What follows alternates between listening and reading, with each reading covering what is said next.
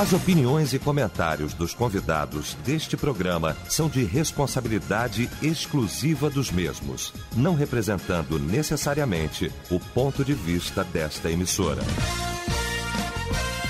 A partir de agora, debate Melodia. Para um planeta de audiência. A partir de agora, então, começa o nosso debate, o debate Melodia. Nesta manhã maravilhosa, de quarta-feira, 12 de janeiro de 2022. Muito bom saber que você está ligado aqui com a gente e que a partir de agora vai efetivamente externar sua opinião, participar aqui do nosso debate nesta manhã, através do nosso site, o site da Melodia, melodia.com.br, através do nosso WhatsApp também, aqui no 9990 25097, você mandando pra gente mensagem de texto. Pesquisa do dia.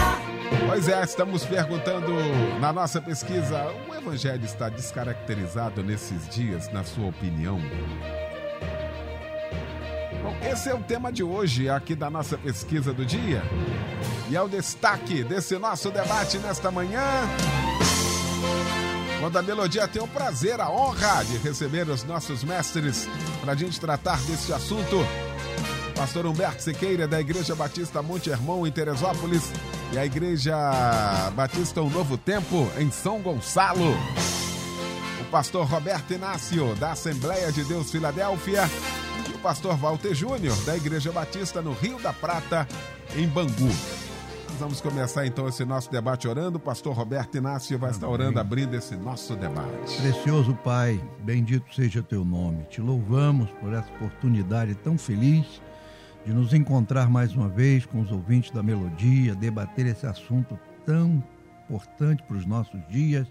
Que a tua bênção seja sobre nós, teu Espírito nos conduza. Abençoa teu servo que vai conduzir esse debate Abençoa, Senhor, a diretoria Rádio Melodia. Oramos agradecidos em nome de Jesus. Debate Melodia. Pois é, vamos tratar deste assunto a partir de agora aqui no nosso debate. Vamos falar sobre o Evangelho. E a pesquisa pergunta: o Evangelho está descaracterizado nesses dias, na sua opinião? E por que o descaracterizado? Porque comumente, comumente, os ensinadores, os mestres, os professores têm o título de pastor, de professor, de mestre. A Bíblia lida é a Bíblia sagrada, a palavra de Deus. A questão não está na Bíblia Sagrada em si, na sua leitura, mas sim nas entrelinhas, nas interpretações. E aí, a gente vai criando e a gente vai vendo uma geração de crentes sem base bíblica, sem fé para enfrentar os dissabores da vida, que a, que a própria Bíblia já diz que teríamos. Crentes flutuantes, pessoas que não congregam mais. Ou seja, que geração é essa? Que evangelho é esse que não confronta? E quando confronta, é só ir para o lado para a direita ou para a esquerda, ou para cima e avante, que tem sempre lugar que se dá um jeitinho. Bom, vamos para o debate, tem muita coisa para a gente falar, essa mesa maravilhosa de mestres, para a gente entender essa questão hoje aqui. Meu mano querido, o pastor, meu irmão, meu presidente, bom dia, pastor Humberto Sequeira. Hoje Bom eu estou ladeado aqui nos três presidentes aqui hoje, é, na festa hoje. Está forte, está forte. Pessoal que está assistindo pela internet aí, como eles costumam dizer, né? Carregar não vai ser. Carregar esse, essa, esse vídeo aqui não vai ser fácil, não. Bom dia, meu mano querido, meu amigo, meu mestre, eu posso chamá-lo também, porque aprendo tanto aqui nessa mesa contigo e, e com a vida. Meu vereador, não é? Bom dia, meu querido pastor Roberto Inácio, também um mestre, alguém que eu nutro respeito, carinho, admiração.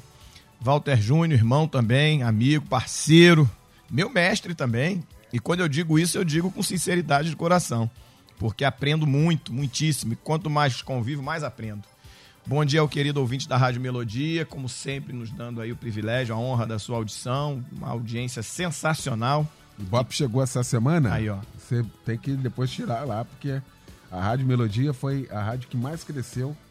Dentre o meio do rádio, todo o meio caiu, a única que subiu foi a Rádio Melodia, ampliando aí a Glória a vantagem Deus. sobre o segundo lugar. Graças a Deus, a gente tinha que falar isso aqui, né? E o Isso horário aí. do debate aí continua sendo a maior audiência da América Latina, para glória de Deus. Glória a Deus, é isso aí. Na igreja agora a gente mandaria aplaudir, né?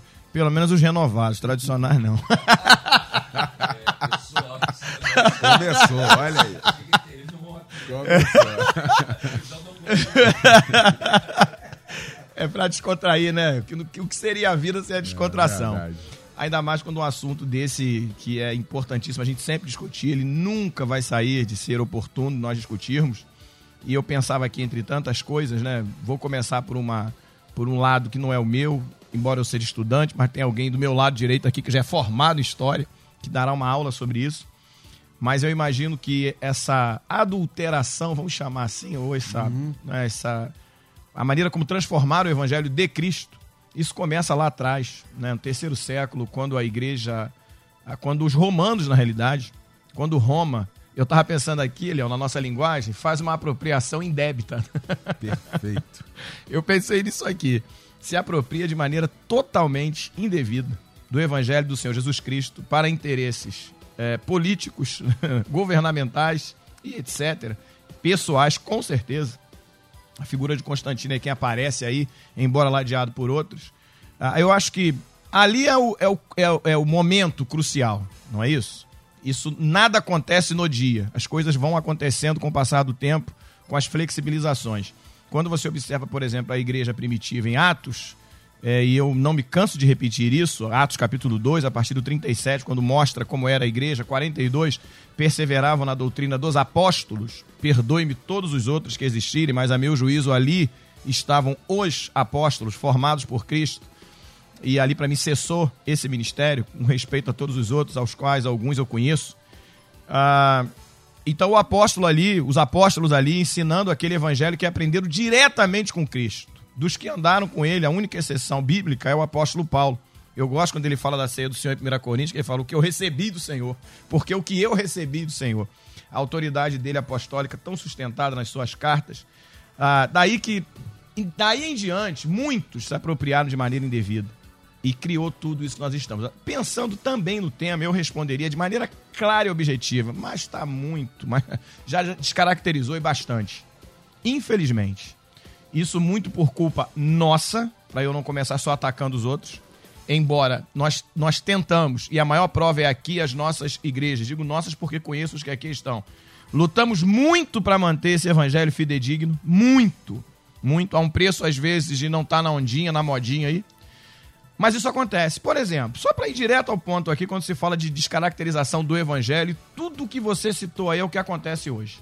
Quando eu fico pensando, agora tem uma onda de reformadores. Eu sou cristão reformado. Eu fico pensando, desde quando o evangelho precisa ser reformado? Quem disse isso? Então pega uma história de Lutero, que tem uma adequação histórica. Eu não, eu costumo dizer do que eu não entendo muito bem, eu não falo. Mas eu tenho as minhas considerações com relação à reforma protestante lá de Lutero. Eu tenho as minhas percepções e elas não são religiosas, elas são históricas, sobre as quais eu nem falo publicamente. Mas vamos lá. Por uma permissão de Deus, indiscutivelmente, está aí Lutero, comemoramos né, ano passado em outubro, vamos comemorar esse ano de novo e por aí vai. Aí agora aparece gente querendo reformar. Reformar o quê? Na realidade, nunca deveria ter sido reformado. Nunca deveria ter tido essa necessidade. Em que pese eu entenda é uma ação do Espírito Santo através da vida daqueles que foram reformadores, não só Lutero, mas tantos outros. Mas hoje, por exemplo, são vários estereótipos. Tem muito estereótipo hoje pro cara não ser cristão. Não basta ser. É igual pastor. Vamos logo falar português, claro. Não basta ser pastor, tem que ser apóstolo, tem que ser arcebispo, tem que ser isso, tem que ser. Não basta ser pastor. O que para mim já é muita coisa e muito peso. Então hoje não basta ser cristão, não basta seguir o evangelho de Cristo. Hoje precisa se achar estereótipos, nomes. E no que se faz isso, vai descaracterizando o evangelho que é de Cristo. Eu fico muito à vontade para esse tema. Domingo passado, numa consagração de obreiros lá e, e um pastor na igreja, eu falei sobre isso. sobre a necessidade de nós sermos cristocêntricos e um evangelho puro. No- vou de novo aqui bailar no transitar aqui pelo direito. Não é eu que era estudioso de Hans Kelsen, teoria do direito puro, porque defendo a- o direito puro, não é pelo entendimento que tem da necessidade do direito ser puro por si só. Ora, se eu defendo o direito puro em Hans Kelsen, eu vou defender o evangelho puro em Cristo Jesus muito mais. Muito mais. Porque não há a mínima necessidade. Eu sempre falo aqui, Eliel, eu respeito teólogos, gosto, pode nas, meus, nas, minha, nas minhas bibliotecas, em casa, na- no gabinete, tenho livros, compro sempre os que eu entendo. Mas eu, eu hoje tento pregar o evangelho de Cristo. Nunca na história do evangelho, dos cristãos, da igreja protestante evangélica, nós precisamos tanto voltar a Cristo e tirar essas contaminações que existem nossas, humanas, das nossas percepções, das nossas sensações, daquilo que nós achamos. Mais do que nunca, nós precisamos voltar a um evangelho que é de Cristo. Não há necessidade de se acrescentar nada, nem estereótipo, nem ideias próprias e teólogos respeitados que nos ajudam a entender a Bíblia, mas sem necessidade de contaminar o evangelho que é puramente Cristo. Muito bem. Pastor Walter Júnior, meu irmão, que bom também tê-lo aqui. Bom dia. Bom dia, Léo. Bom dia aos irmãos queridos da mesa, aos pastores Humberto, pastor Inácio e a você, Léo, que me deixou tranquilo. Eu vim no caminho aqui pensando assim, eu acho que eu começo falando debate sobre o conceito do que a gente entende por evangelho. Para saber se ele está deturpado, na verdade tem que saber o que, que é que está deturpado. Falei, rapaz, eu acho que eu vou levantar uma polêmica que não vai ter como fechar no tempo do debate. Mas eu fiquei tranquilo porque você mesmo já empurrou essa demanda pra gente e aí facilita a obra, né? Tudo fica mais fácil aqui. Olha, eu acho que a gente tem que pensar esse assunto, depois de tudo que o Humberto disse, ou de da frente para trás ou de trás para frente. Eu explico. Se a gente for lá do início do cristianismo, o cristianismo já começa sendo cristianismos. Ele não tem unidade nem inicial.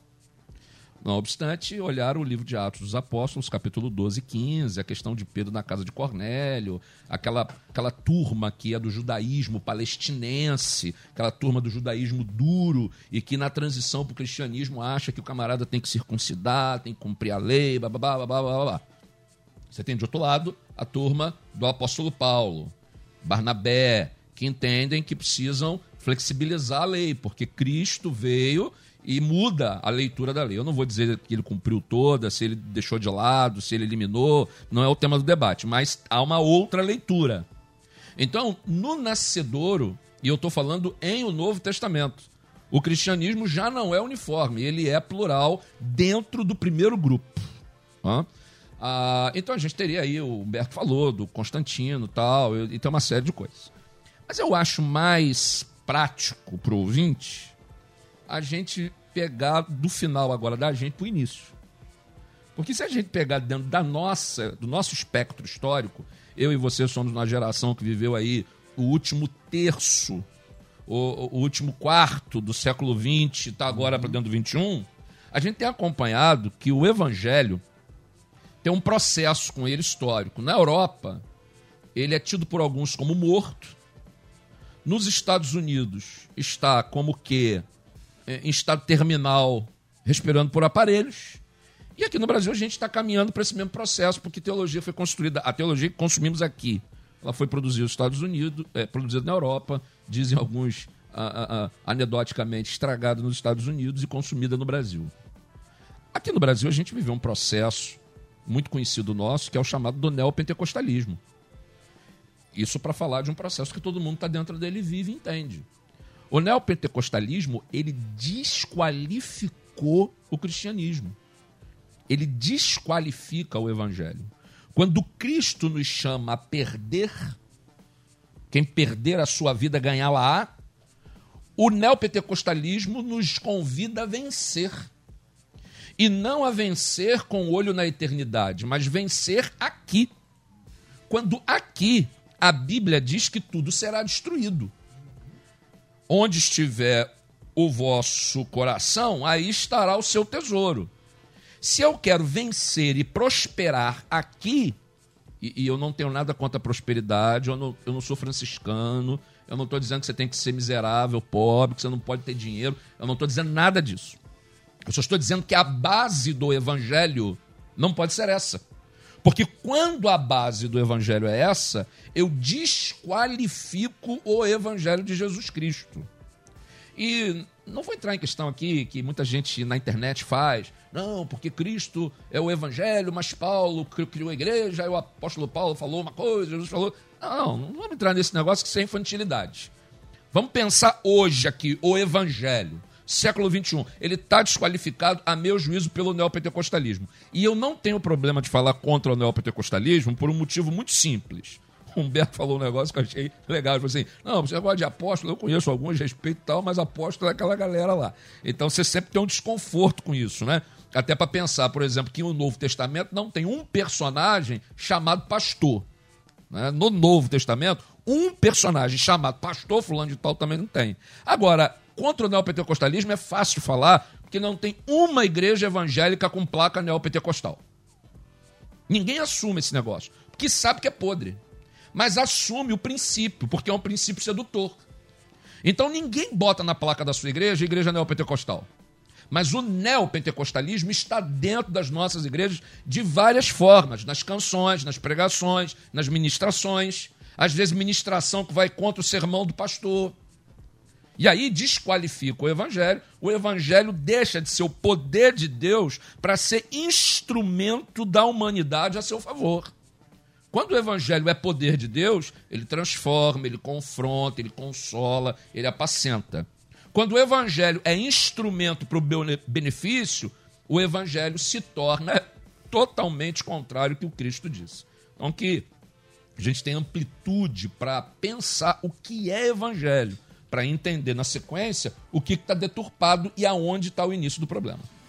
Pastor Roberto Inácio, meu mestre, bom também tê-lo aqui nesta manhã. Bom dia, Pastor Roberto. Bom dia, Pastor Eliel. Bom dia, essa mesa de homens de Deus. Louva a Deus pela vida de cada um desses homens, servos comprometidos com a verdade, com a palavra, né? E louvamos a Deus pelos nossos ouvintes que nos dão o privilégio da sua audiência para a gente procurar entender aqui essa questão tão simples, porém tão preocupante, né? A descaracterização do Evangelho. O que me chamou a atenção, pastor Eliel, no nosso tema do debate, é que foi colocado aqui, ó, nesses dias. E eu louvo a Deus pela vida do pastor Humberto, pastor Walter, não é, que colocaram tão bem, né, a história, os princípios do Evangelho. E eu quero ficar nesses dias, agora, hoje. Não é como diz pastora Beth por aqui quando vem, né? Que alguém rouba os versículos dela, mas o pastor Valdir fica... roubou o meu aí, de ela Romanos fica... 1 e 16. Ela fica para amanhã. Não é? Não é? Porque o apóstolo Paulo ele define muito bem, né? Olha, eu não me envergonho do evangelho, não. Eu não me envergonho desse evangelho, porque o evangelho é o poder de Deus para a salvação. Eu acho que aqui está a essência do que é o evangelho. Não é? Pastor Walt, na sua fala, ele traduziu isso muito bem.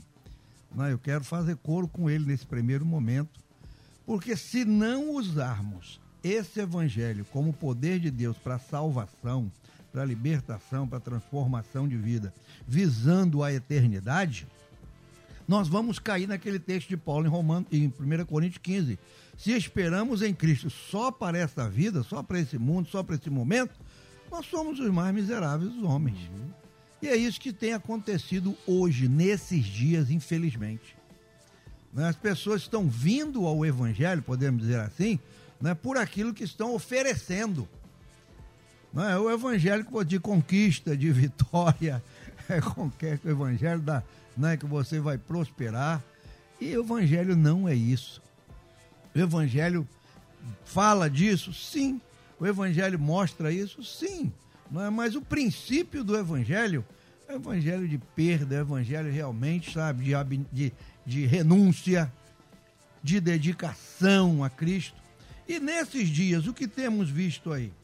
O apóstolo Paulo tinha essa preocupação já nos seus dias. A Epístola aos Gálatas, pelo menos algumas vezes ele fala: olha, gente, cuidado com esse outro evangelho aí. Já naqueles dias. Já naqueles dias já tinha um outro evangelho rondando por ali. E esse evangelho que começou naquele dia, imagina como chegou hoje. Não é?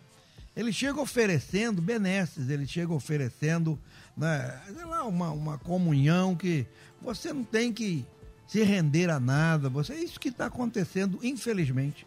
Então estão descaracterizando não é, a vida eterna. É aí que eu entro. É a vida eterna. Sabe? Então eu fico preocupado só aqui. Eu vivo só para aqui. O meu evangelho é só para hoje, para agora, para receber, para ter, para possuir. E Jesus disse: Olha, a vida de qualquer não consiste na abundância dos bens que possui. A camarada pode conseguir muitas coisas, sim, muitas coisas. Deus é provedor, sim. Deus é misericordioso, sim. Deus é doador, galardoador daqueles que o buscam, sim. Não é? Mas o evangelho e a sua essência não é isso. Evangelho é aquilo que Jesus disse: Você quer ser meu discípulo? Negue-se a si mesmo, tome cada dia a sua cruz e siga-me. É? Mas, enfim, no bojo dessa descaracterização, nós estamos colocando facilidade demais. E como você bem colocou no seu início aí, quando se aperta, aí eu tenho facilidade na direita, eu tenho facilidade na esquerda, eu posso ir para frente, atrás de mim tem alguém que oferece tudo aquilo ali. Então hoje, infelizmente, não é? nós estamos vivendo esse tempo em que a característica do evangelho foi desqualificada, foi ampliada ou foi colocada de uma forma bem simples, e aí as pessoas estão hoje em busca de facilidade. Eu chego aqui, qual é, a, qual é a dessa igreja aí? Qual é a do pastor aí? Ah, o pastor aqui é sério, comprometido e não sei o que, e aqui é isso. Ih, Jesus, estou fora. Por quê? Porque já tem um outro ali na esquina, me perdoe a expressão, já pregando essa facilidade. E aí as pessoas que não conhecem a palavra, que não estão ligadas na palavra, em busca apenas de resultados, e resultados. Não é? E aí vão atrás desse evangelho. E o problema não é esse evangelho para aqui e agora, não. Aqui e agora ele satisfaz. Sabe? Ele agrada. Sabe? O ego da pessoa fica tranquilo. Pô, estou bem. Agora, achei um lugar aqui perfeito. Amém. Mas o problema é que diz respeito à eternidade.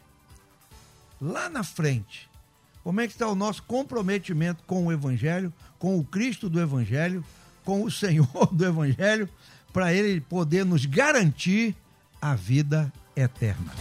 Muito bem. Os ouvintes também participando, Joãozinho Camargo do Paraná.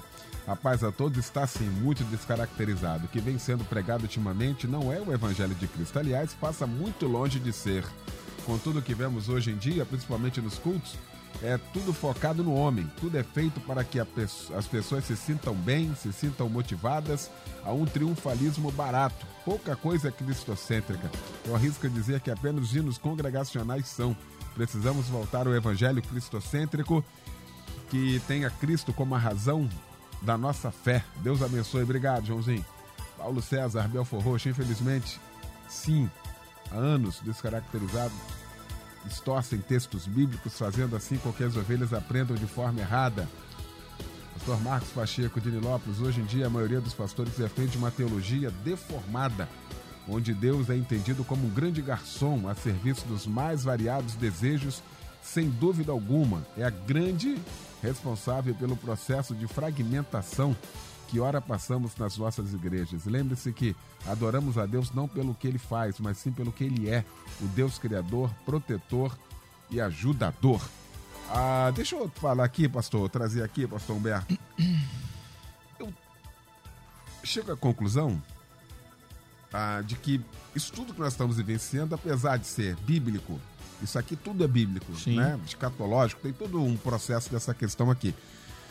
Mas é que o evangelho também, aí, ele é muito fácil. Opa! A simplicidade do. Glória não a Deus. dá, não dá. O ser humano não consegue entender isso, porque É a isso gente aí. foi montado. A nossa cultura é que a gente tem que pagar, a gente Isso tem que aí. se arrebentar, a Isso gente aí. tem que se martirizar, a gente tem que se crucificar, a gente tinha que morrer, a gente tem que quebrar a perna para poder ter alguma coisa, porque a gente pecou, a gente Como é que é isso, pastor Humberto? Mas eu, eu, às vezes eu falo umas coisas aqui, pela amizade que nós temos e tempo junto, parece que eu tô. Mas é muito de Deus, porque você falou exatamente o que eu estava pensando aqui. Não há nada de difícil. E outra coisa também, com todo respeito. Ah, é complicado de entender. Não tem nada difícil de entender, não. Se você olhar o Gênesis, você vai entender essa história toda, já em Adão e Eva. Se você olhar o nascimento de Jesus, o surgimento dele dentro do judaísmo, e já totalmente numa guerra violenta com grego, com romano, com tudo quanto era tipo de religião, que existe hoje, não há nada de diferente. E ah, é difícil. Não, o que é o evangelho? O evangelho são as boas novas, que quem ensinou Jesus acabou. Também tem muita gente que vende dificuldade, cria dificuldade para vender facilidade.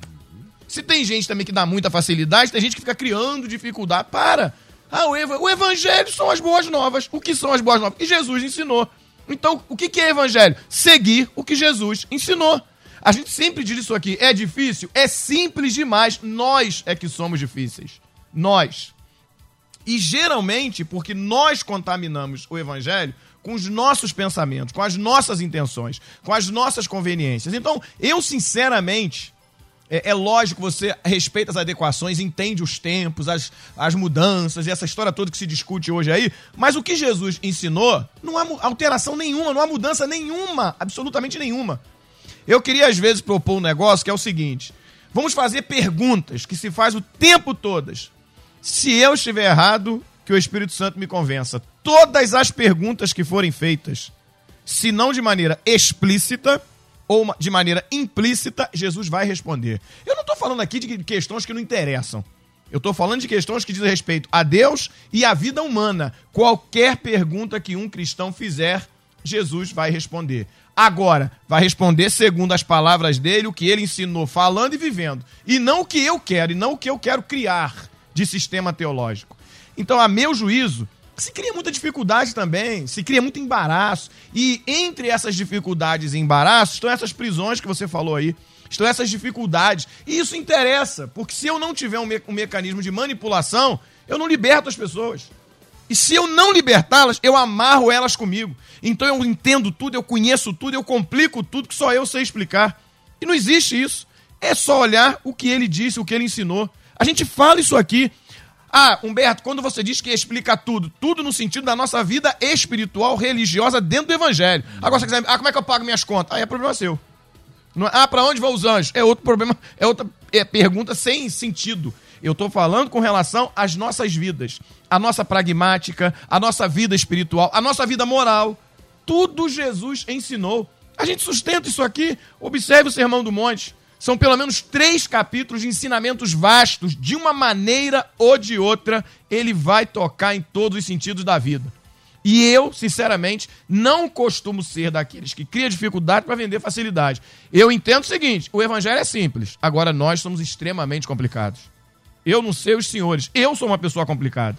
Eu sou, eu me considero, né? E admito isso. Então a complexidade é minha e não do evangelho. Existem coisas que Jesus requer que é difícil para a gente fazer? Sim, por minha causa e não por ele. Se não, vamos pensar o seguinte: é que a gente fala muito. Vamos pensar o seguinte: ele é um grande brincalhão, Eliel.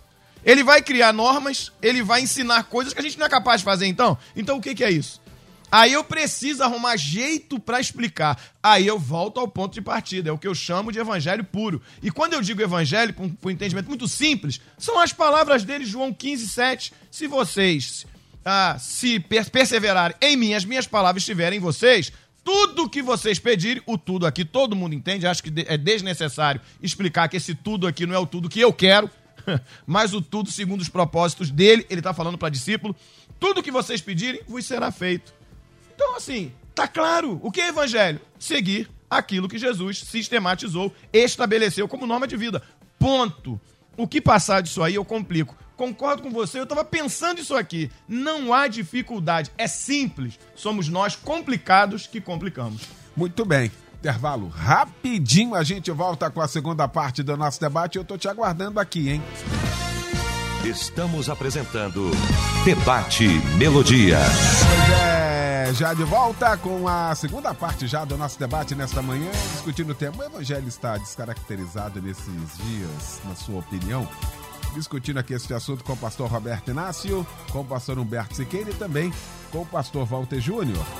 E daqui a pouquinho eu quero voltar aqui ao melodia.com.br, no site da Melodia e também no nosso WhatsApp, no 9990 25097. Mas quero seguir aqui com o pastor Walter Júnior para trazer aqui também, pastor Walter, algo que se abateu sobre o nosso país, sobre o Brasil, não quero nem falar de fora, quero falar aqui de dentro, né? Uhum. Ah, que é, e eu falava, falava isso ontem aqui no nosso debate e cabe muito bem também agora. A numerolatria. Ou seja, o sucesso pastoral é medido pelo número de pessoas que estão seguindo ele. Então vale qualquer coisa. O ouvinte está tá falando aqui, ah, se entregar meu dízimo lá, tá tudo certo, mas eu sou ainda preso pelo vício do cigarro. Mas não tem problema nenhum. Eu entrego. Ou seja, fica aí, vai ficando aí, tá tudo certo. Você está fazendo uma parte da obrigação, que aí já vira obrigação. Se não há cuidado, se não há confronto, se não há ajuda. Então virou, não deixa a gente aí. Tá lotado aqui, tá bom pra caramba. Como é que é isso, hein, pastor Val? E o negócio da obrigação é outra religião. É, também, né? pois é. Aqui, é, eu vou tocar no ponto grave que me atinge e atinge a muitos. Mas como um debate também aqui em que pesa responsabilidade, para mim também é um lugar de catarse, eu vou dizer. Sabe por que a gente entra nesse negócio do número? Porque os pastores dependem exclusivamente da igreja para se sustentar. É, é só isso aí. E quando um pastor depende da igreja para se sustentar, ele depende do que entra no caixa da igreja para ele se manter. Nessa linha, ele começa, às vezes inconscientemente, a fazer uma série de concessões para que a igreja tenha recursos para se manter e também para sustentá-lo. E os membros da igreja jogam com o seu dízimo para o pastor fazer aquilo que eles querem que o pastor faça. Se o pastor não for do jeito que eu quero, eu tiro meu dízimo, vou para uma outra igreja e vou quebrar o ministério dele lá sem falar nada. É assim que acontece. Eu estou falando de um negócio, Eliel. A gente se conhece aí, tem 25 anos ou mais, sei lá quantos anos. Você sabe como, como eu vivo. Eu estou tocando na minha própria fragilidade, ué. Mas é isso aí. E se tem pastor me ouvindo, você está balançando a cabeça, piscolinho, é isso mesmo, Walter. É, fala mais, Deus. Porque é simplesmente isso. O cara tem que se bancar, bicho. Porque tem que pagar a conta de igreja. Ter igreja é caro. Ter igreja legal, documentada, é caro. Tem custo. Lá no Rio da Prata tem um grupo de funcionários em carteira assinada, CLT. Tem outros auxiliares que estão no bojo. Para abrir a igreja domingo tem um custo. Então o camarada tem que fazer conta. E aí ele começa a fragilizar os valores, os conceitos, para acolher pessoas que também jogam. Eu só vou contar um negócio pro pastor, assim, de experiência. Esse camarada que joga, que vem de uma outra igreja porque se aborreceu com o pastor, aí sai de lá e vem para sua, daqui a pouco ele vai quebrar contigo, ele vai para outra.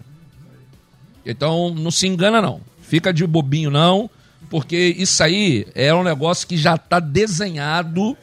O cara que saiu de uma igreja, brigado com o pastor, e aí ele acha que o dízimo dele é um dinheiro bom, que ele sai, não, que eu vou investir aqui agora, pastor. Tô contigo olhe atravessado, porque ele vai te dar uma banda, ele vai quebrar com você. Não tem jeito.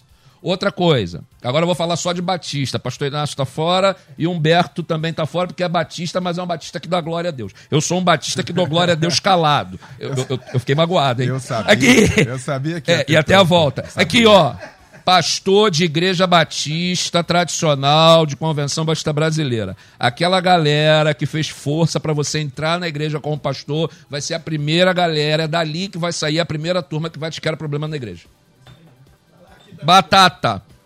Essa galera, não, porque você vai, porque é você, porque você é o cara, tal. Quando você chega e não faz o que eles querem, eles querem a tua cabeça na bandeja de prata.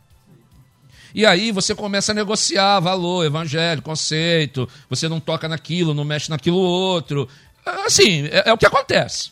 Se é bom, se é ruim, se é feio, se é bonito, se é certo, se é errado, eu não estou entrando no mérito. Eu estou respondendo a tua pergunta. Você perguntou, Walter, por que, que numerologia hoje virou a nossa teologia sistemática? É porque o cara tem que dar resultado. É caro ter igreja.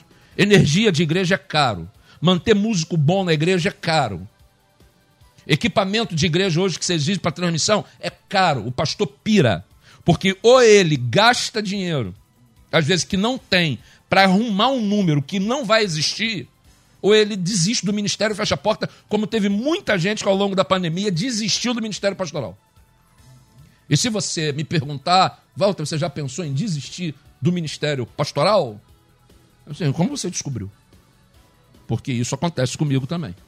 Então, respondendo a sua pergunta com muita sinceridade, tocando na minha fragilidade, é por isso que número vira o, o, o, a coisa mais importante. E a gente diz, não, é obra do Espírito. A gente diz que é do Espírito Santo aquilo que é número. Porque tem que multiplicar, porque tem que exponenciar, porque você tem que vencer, você tem que aplicar, você tem que.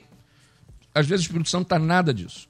E eu não estou aqui contra quem tem dinheiro, nem contra quem tem 10 mil membros na igreja. Eu acho que quem tem 10 mil membros na igreja trabalhou, ralou, Deus abençoou e está lá. Agora, quem tem uma igreja com 20 membros, também Deus está abençoando, cuidando, está ralando, está lá. Pode ter um sujeito no ministério é, que está é, sendo leviano com 10 mil e tem gente leviana com 5 membros. A questão não está no número.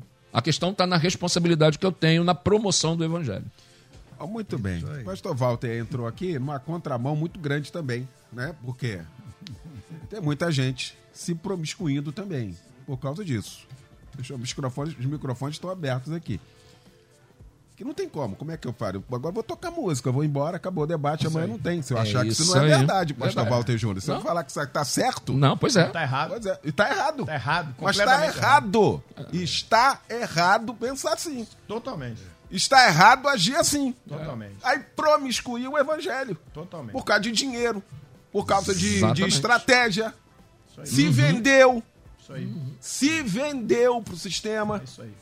E a partir do momento que o número é mais importante do que a, a- a veracidade do evangelho, Cristo, acabou tudo. Então já era. Para tudo. Está errado a postura Totalmente. de quem quer que seja, da mesa ou fora da mesa. Acabou. Se promiscuiu o evangelho. É. Aí vem contar historinha, bonitinha. Não existe isso. Ou o evangelho ele é verdade, ou ele não é evangelho. Ponto. Acabou, não tem conversa, pastor Roberto Inácio.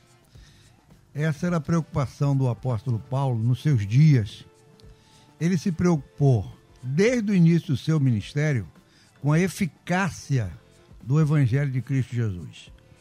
Ele sempre preocupou-se com, por exemplo, quando ele sai de Atos, ele disse: Olha, minha preocupação é que eu saindo, virão pessoas que vão descaracterizar o Evangelho. São lobos cruéis que não perdoarão o rebanho, e por aí vai. Escrevendo aos Gálatas, ele cita várias vezes a preocupação com outros evangelhos que estavam surgindo. E hoje, nos nossos dias, nós precisamos entender o seguinte, que a igreja de Cristo, ela continua sendo de Cristo. Né? Os homens, eles estão à frente, conduzindo o rebanho, conforme Paulo disse lá em Efésios 4 e 11, e ele mesmo deu uns para pastores, doutor, evangelista, enfim. Estamos à frente, né, com responsabilidade, pela misericórdia e graça de Deus, caminhando com a igreja. E o que temos para ensinar à igreja? Como já foi dito aqui, a Bíblia, a santa e perfeita palavra de Deus. E nessa Bíblia simples, santa e perfeita, estão os princípios de Deus para conduzir o rebanho. Não é? Há muitas situações hoje, ah, há muitas situações, mas no meio dessas situações, pastor Léo, temos que ressaltar, tem muita gente lutando pela verdade. Tem muita gente lutando pela verdade, sabe? Tem muita gente encarando a realidade, não é? Pastor Walter citou um fato aí que realmente é uma distorção muito grande, não é? De pessoas que vivem dessa forma. Mas o que tem de pastores e homens de Deus lutando, lutando mesmo, sabe? Se esforçando para conduzir esse rebanho na simplicidade do evangelho. Nós ainda há pouco falamos aqui dessa, dessa questão de colocar peso sobre as pessoas, né? quebra a perna para conseguir, enfim. O evangelho é, é o que Jesus pregou de uma maneira muito simples. Você está cansado? Você está oprimido? Venha a mim que eu te alivio. Você está cansado de ser com esse jugo que você está carregando aí? Toma o meu, que o meu é mais leve, o meu fardo é leve, meu jugo é suave. Aí João, na sua primeira carta, capítulo 5, verso 3, ele diz, olha, Né? Os mandamentos de Deus não são pesados. O evangelho é o evangelho da graça. A graça que abençoa, a graça que socorre, a graça que ajuda. É? Nós temos nesse, nesse bojo do evangelho aí um auxiliar precioso, que é o Consolador, o Espírito Santo. E Paulo em Romanos 8 diz: qual é o papel do Espírito Santo? Ajudar as nossas fraquezas. Então, eu posso viver esse evangelho genuíno porque eu tenho uma palavra, eu tenho a presença do Senhor, estou com vocês todos os dias, eu tenho o Consolador que me ajuda nas minhas fraquezas, é? intercede, enfim. O que, que falta para mim ser sincero com o Evangelho de Cristo? Não é? Tomar uma posição hoje, você que está nos ouvindo, você que está se sentindo de certa forma né, é prejudicado, você que está se sentindo de alguma forma assim que não está vivendo uma vida cristã genuína, pode entrar no evangelho de cabeça. O evangelho não vai te propor nada mais, nada menos do que todos nós possamos suportar. Tá, o evangelho não é. Ah, Jesus falou: tome cada dia a sua cruz. Olha bem a expressão de Jesus. Ele não disse assim: tome a minha cruz, não, tome a sua. E a cruz de cada um de nós, ela é relativa ao quê? A nossa estrutura. A Bíblia diz: o Senhor conhece a nossa estrutura, lembra-se de que somos pó. Então ele nunca vai colocar uma cruz sobre mim que eu não consiga carregar. Essa é a realidade do Evangelho. Então, cada dia eu carrego a minha cruz. Cruz é lugar de renúncia, cruz é lugar de, não é, de crucificar a carne, viver para Deus, enfim. Mas não tem nada pesado, nada fora do, do, da humanidade que não se possa viver nesse evangelho verdadeiro nessa graça de Deus tão maravilhosa. Muito bem, ouvinte participa aqui, Vanildo, de Nova Iguaçu. Uma das provas vivas de que o evangelho está descaracterizado se vê nas expressões que partem do nosso próprio meio. Exemplo, eu sou a igreja X, eu sou a igreja Y. Particularmente, eu prefiro dizer que eu sou a igreja cujo fundamento é um só, Cristo. Diz aqui, obrigado pela participação. Tadeu, Vidigal. Na minha opinião, as igrejas não são mais locais de congregação, como a igreja primitiva. O que vemos hoje é gritaria, dependendo da denominação, comércio da fé, teologia da prosperidade, heresias, relativismo, legalismo, contaminações, como ideologias, teologia da missão integral ah, e tantas outras coisas aqui. Obrigado, irmão, pela participação. O Berriel de Nova Iguaçu diz aqui: Bom dia, debatedores. Ah, creio que o evangelho pode ser usado tanto para o bem quanto para o mal. Infelizmente, a maioria usa para se completar. ou para o bem ou o mal. É. Se você analisar fria, olha que loucura, né? o mesmo remédio que cura é o que mata. É. Depende da dose, hein, pastor Humberto? É isso aí. Uma vez numa aula de teologia sistemática, já que estamos falando aqui tanto de teologia, um professor questionado a respeito do mal e do bem, quem criou essas coisas, né? Que a gente nunca para de discutir. E o professor, numa simplicidade, rapaz, absurda, que deixou muita gente frustrada, disse o seguinte: a faca. A faca pode cortar uma batata. a faca pode matar alguém. Depende de quem tem nas suas mãos a faca. Não é? Uma simplicidade, mas que é uma realidade. Como tudo na vida. Como quase tudo na vida, não é? Porque tem coisa que só faz mal. Só que nós usarmos o evangelho é, a esse pretexto chega a ser um absurdo. Não é? Acontece, acontece, mas é como você falou ainda há pouco. Não deveria ser tido como normal isso. Não deveria ser tido. Desculpe aqui a, a participação aqui pessoal, mas eu sempre disse o seguinte. Você sabe disso, né? Eu sonhei ser o melhor dos promotores do estado do Rio de Janeiro. Estudava para isso, me esforçava para isso. Mas eu nunca sonhei ser um pastor famoso. Eu nunca sonhei nem estar aqui na melodia. Isso aqui para mim já é coisa pra caramba. Eu nunca sonhei ter igreja com mil membros, com, com não sei quantos mil. Eu nunca sonhei nada disso, porque eu sempre entendi que é Cristo. Eu costumo dizer que os meus negócios pessoais dependem do meu trabalho, do meu esforço. Sim, a bênção de Deus, que eu conto com ela, mas o meu trabalho, do meu esforço. Tá lá a cafeteria com a Inês, vamos lutando lá para tentar manter e tal. É uma coisa da família. Agora, igreja, irmão. O dono é ele. Isso não pode ser retórico, isso tem que ser verdade. O dono é ele. Em Cristo digo a verdade, não minto. Quem caminha comigo sabe disso. Eu não me desespero com contas de igreja. Tudo que o Walter falou, eu tenho. Tudo tudo. Gente para pagar, um monte de pastor, funcionário, conta, tudo isso aí, tá, aluguel caro. Tudo isso eu tenho, mas eu não me desespero nem nunca. Ah, você não me preocupa? Claro que eu me preocupo, eu sou ser humano. Dia 10, então, com o aluguel do, do prédio novo é caro, que é uhum. alugado, eu fico preocupado. Tem um instituto que funciona lá, que faz bem a um monte de gente na comunidade. Tudo isso é uma estrutura que eu me preocupo, oro a Deus, mas me consumir. E outra coisa que eu falo, o dia que eu estiver à frente de uma igreja que eu perceber que eu não estou sendo, é o Estatuto Batista, enquanto bem servir. A hora que eu entender que eu não estou servindo bem, que eu estou prejudicando a igreja, meu irmão, eu saio. Pego minha família, vou pra casa da minha sogra, tá ouvindo aí, sogra? Olha aí. vou pra casa da sogra, vou. Já fiz isso uma vez. Eu já fiz isso uma vez. Agora, eu ser refém de igreja, é, usar a igreja para sobreviver, quem me conhece de perto sabe que isso não vai acontecer. Vou ter que lutar. Graças a Deus tem profissão. Graças a Deus, se não foi esse o caso, Deus me sustenta de outro jeito. Mas eu usar a igreja. O que o Walter falou é tudo verdade. Nós sabemos que é verdade, acontece mesmo. Mas não pode ser o normal. E não pode ser aceitável. E a gente não pode partir do princípio que é isso aí mesmo, tá tudo certo. Não, muito pelo contrário. Nós estamos aqui para isso. Não tem esse papo de igreja perfeita. A igreja tem, todas elas têm suas dificuldades. O que nós não podemos é, a qualquer momento, sentar na cadeira da comodidade, do conforto e de pensar o seguinte: é isso aí mesmo, vamos tocar. Isso é que nós não podemos. Jamais. Eu, eu muito novo, fiz uma oração para Deus. Falei, Senhor, eu não quero ser só pastor. Eu quero ser pastor e fazer outra coisa. Porque eu sou filho de pastor. Isso tudo que o Walter falou aí, Batista Renovado acontece muito, muito. Já vi gente lá pro meu pai, ah, pastor, daqui a pouco 15 se juntar e ir embora montar uma igreja perto da dele. Já vi, já vi meu pai pegar dinheiro dele, montar a igreja, e o cara chegar, não, é tudo meu, tomar conta, vou embora, leva o povo, e o povo vai junto com ele também, e meu pai ficar sem nada. Cansei de ver gente botar dedo na cara do meu pai. Vi gente discriminar meu pai, porque como eu é negro. Vi gente discriminar meu pai por pouco conhecimento bíblico, segundo eles. Vi de tudo. E eu orava e dizia, Senhor, eu não quero. E hoje onde que eu tô? 100% igreja, só falo de igreja, trabalho com igreja, vivo por igreja, mas não jamais vou me tornar refém de povo. Jamais vou me tornar refém de uma profissionalização do que não é.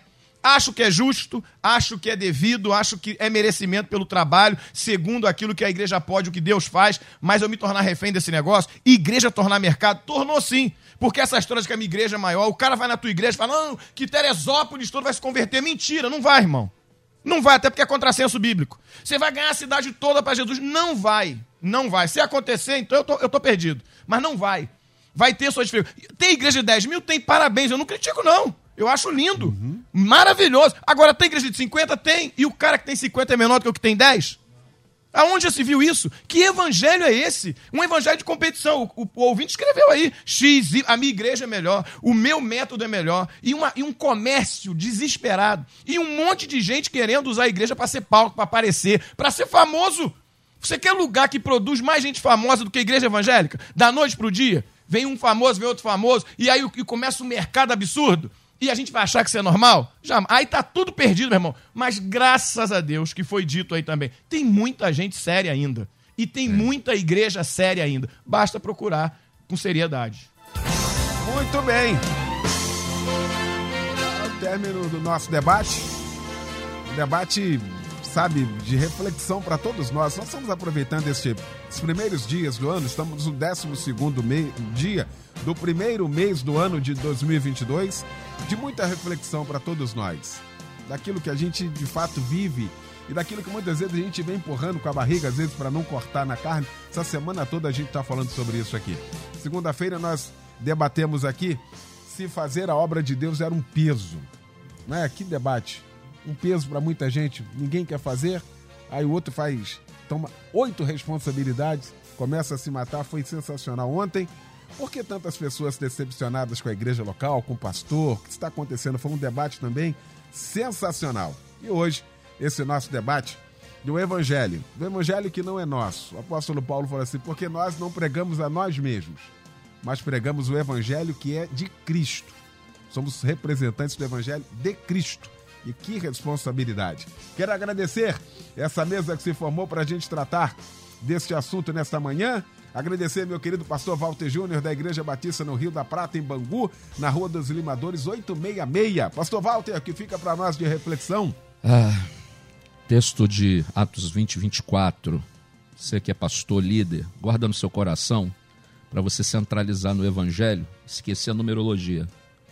Mas em nada tenho a minha vida por preciosa, contanto que cumpra com alegria a minha carreira e o ministério que recebi do Senhor Jesus para dar testemunho do Evangelho da graça de Deus. não se renda a nenhuma estrutura e a nenhum poder humano. Viva na exclusividade do Evangelho. O mais o Senhor da igreja fará. Que Ele nos abençoe. Muito bem.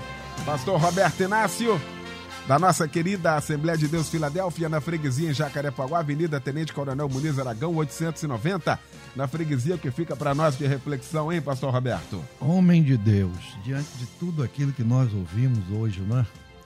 Eu me lembro das palavras de Paulo lá em Filipenses, quando ele diz que nos seus dias ainda uns pregavam a Cristo de uma forma, outros de outras, não? Ele disse: Olha, diante de tudo isso, Deus me pôs para a defesa do Evangelho. Que cada homem de Deus, cada mulher de Deus que nos ouve nessa manhã, se coloque nessa posição, em defesa do verdadeiro Evangelho, do Evangelho simples da graça, do Evangelho que é o poder de Deus para salvar, para libertar, para transformar a vida e nos dá esperança de vida eterna. Deus abençoe. Maravilha. Deixa eu fazer aqui um registro da ovelha do pastor Walter Júnior em Manaus. É a Silvia. Tá ligada aqui? É da Igreja Batista do Rio da Prata, tá ligado? Sempre participa aqui com a gente, mandando um abraço grande aí, viu, pastor Walter? Beijo grande, Silvia.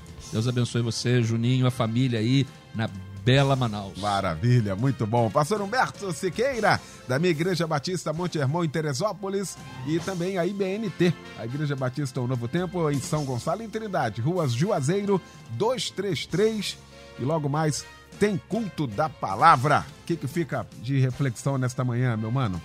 Pedro deu uma das suas respostas para Jesus que ele não tinha a mínima noção do que viria pela frente, mas ajudou a gente. João 6,68, ele vai dizer: Para onde iremos nós, se só tu tens a palavra de vida eterna?